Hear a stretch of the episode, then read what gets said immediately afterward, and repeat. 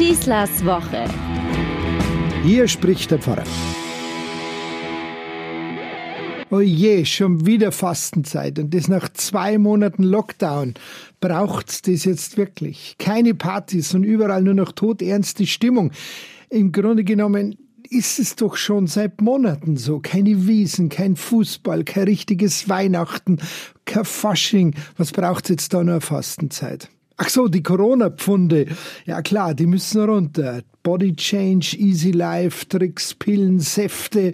Also die Wege zur Slim-Fit-Figur, die sind ja sehr mannigfaltig. Und die gibt's ja das ganze Jahr über in rauen Mengen. Aber ob die so wirken, wie wir das gerne hätten, dann gäbe nicht so viel Mittel, oder? Es sollte doch ein gutes, schnelles Abnehmen sein, am besten ohne große Anstrengung. Aber leider ist es halt nichts. Also, schön brav ins Fitnessstudio. Ach so, die haben ja auch zu. Wie dumm aber auch. Dabei heißt doch dieser neue religiöse Kult in unserer modernen Gesellschaft schlank, rank und gesund. Turne bis zur Urne. Und die Gesellschaft will es sich leisten können und dabei trotzdem ständig im Überfluss leben. Ach, du hast aber schön abgenommen. Jetzt mal ganz ehrlich, wenn man so etwas hört, wenn man das geschafft hat, wenn einem das endlich einmal gesagt wird, da fühlt man sich doch unglaublich gut. Wir fühlen uns geschmeichelt und geehrt. Ja, wir haben wirklich Großartiges vollbracht. Angesichts solchen Eifers und solcher Belohnung erscheint eigentlich unsere kirchliche Fastenzeit mit ihren 40 Tagen bis Ostern mittlerweile schon irgendwie wie so ein aufgesetztes A dabei. So ein Anhängsel dann üben wir uns halt auch im Verzicht. Warum denn nicht? Die anderen machen es ja das ganze Jahr über andauernd vor. So ganz still und leise haben sich, so habe ich den Eindruck, Fitness- und Bodystyle-Programme den religiösen Eifer unserer Vergangenheit ganz geschickt angeeignet.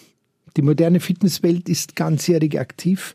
Einzig unser innerer Schweinehund kann uns noch daran hindern, dem eigenen Feinkostgewölbe den Rettungsringen und Reithosenschenkel zu Leibe zu rücken. Und wer bitteschön hält uns in unserer Hochglanzgesellschaft davon ab, andauernd auf Alkohol, Nikotin, Süßigkeiten und etlichen anderen Genüssen zu verzichten? Innere Schweinehunde stehen bekanntlich nicht auf der Artenschutzliste, dürfen darum immer und von jedem jederzeit bejagt und erlegt werden. Dazu braucht's keine Fastenzeit mehr, keine Kirche. Mal ganz ehrlich, eigentlich ist es doch unsere gute alte christliche Fastenzeit selbst, die so ein Erfrischungsprogramm nötig hätte. Wer schert sich eigentlich noch um sie? Wissen wir noch, dass es ihr eigentlich um viel mehr geht als nur um Gewichtminimierung, spirituelle Abspeckprogramme oder religiös motivierte Genussmittelabstinenz? Gerade mal zwei richtige Fast- und Abstinenztage, der Aschermittwoch und der Karfreitag, schreibt uns die Kirchendisziplin vor. Sind wir jetzt eigentlich nur noch Warmdusche in Sachen Enthaltsamkeit und Ernährungsmitteldisziplin? Da fehlt doch was. Ganz drastisch ausgedrückt hat das um die erste Jahrtausendwende ein freigelassener Sklave, der stoische Philosoph Epiktet, mit seinen Worten Sustine et abstine, entsage und ertrage. Die alltägliche Entdeckung dahinter ist kinderleicht. Da gibt es Dinge, die können wir selber beeinflussen und solche, die haben wir eben nicht in der Hand. Wer aber ständig Dinge begehrt, die er gar nicht im Griff haben kann, der kann sich nur unglücklich machen und am Ende verliert er sogar seine Freiheit, nämlich die, ehrlich und bewusst vor sich selber zu leben. Glücklich kann nur der sein, wer sein Wollen und sein Handeln ganz gezielt auf das beschränkt, was er wirklich selber sinnvoll beeinflussen und gestalten kann. Alles andere müssen wir ohnehin aushalten, annehmen, ob wir wollen oder nicht. Es geht also doch nicht ohne dieses Ertragen müssen, ohne Verzicht, ohne Anstrengung im Leben. Und das kann man üben. Und genau das will uns die Fastenzeit jetzt anbieten. Selbstkasteiung, Fitnessprogramme, die nur aufs Äußere abzielen, können nicht allein sinnstiftend sein. Askese, die nur körperlich beim Abspecken hilft, gibt noch lange keine neue geistige Orientierung vor. Es geht um viel mehr.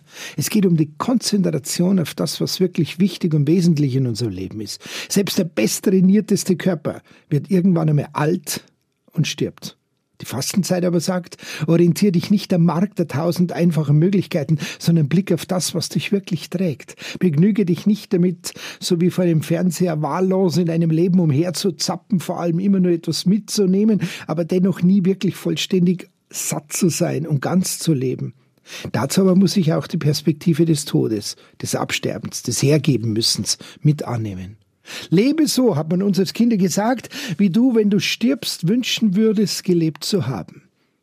Und darum stehen am Ende dieser 40 Tage ein Karfreitag, das Sterben Jesu und damit unsere Sterblichkeit. Und aus dieser Todesperspektive gewinnen wir den eigentlichen Maßstab, die einzig gültige Lebensperspektive. Angesichts des Todes lernen wir, wie man wirklich leben sollte.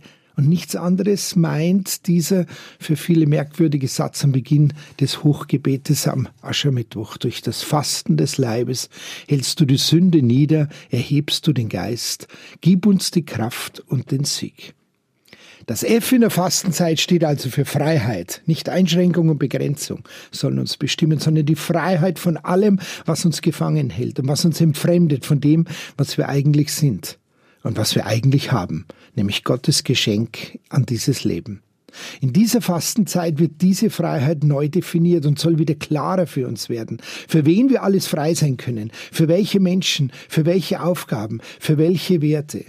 Darum gehört unbedingt zum Fasten das Almosen geben dazu und das Gebet. Frei werden für den anderen Menschen, frei werden für Gott. Fasten ohne Solidarität bleibt immer ein defizitäres Tun. Aber Almosen geben und beten verweist immer über uns hinaus. Aus dieser Freiheit heraus und um dieser Freiheit willen stehen in diesen 40 Tagen wieder einmal Unwichtiges und wirklich Wichtiges auf dem Prüfstand unseres Lebens. Und wenn wir dann Ostern feiern und wenn wir dann wieder gefragt werden, wie das sagt ihr dem Bösen, um in der Freiheit der Kinder Gottes leben zu können, dann wollen wir doch alle uns hinstellen und sagen, oh ja, das wollen wir. Ich wünsche uns allen eine gute Fastenzeit, die uns wieder hilft, uns selber neu kennenzulernen, uns selber neu zu entdecken und die uns rüstet für das Fest des Lebens. Euer Pfarrer Schießler. Schießlers Woche ist ein Podcast vom katholischen Medienhaus St. Michaelsbund, zu hören auch im Münchner Kirchenradio.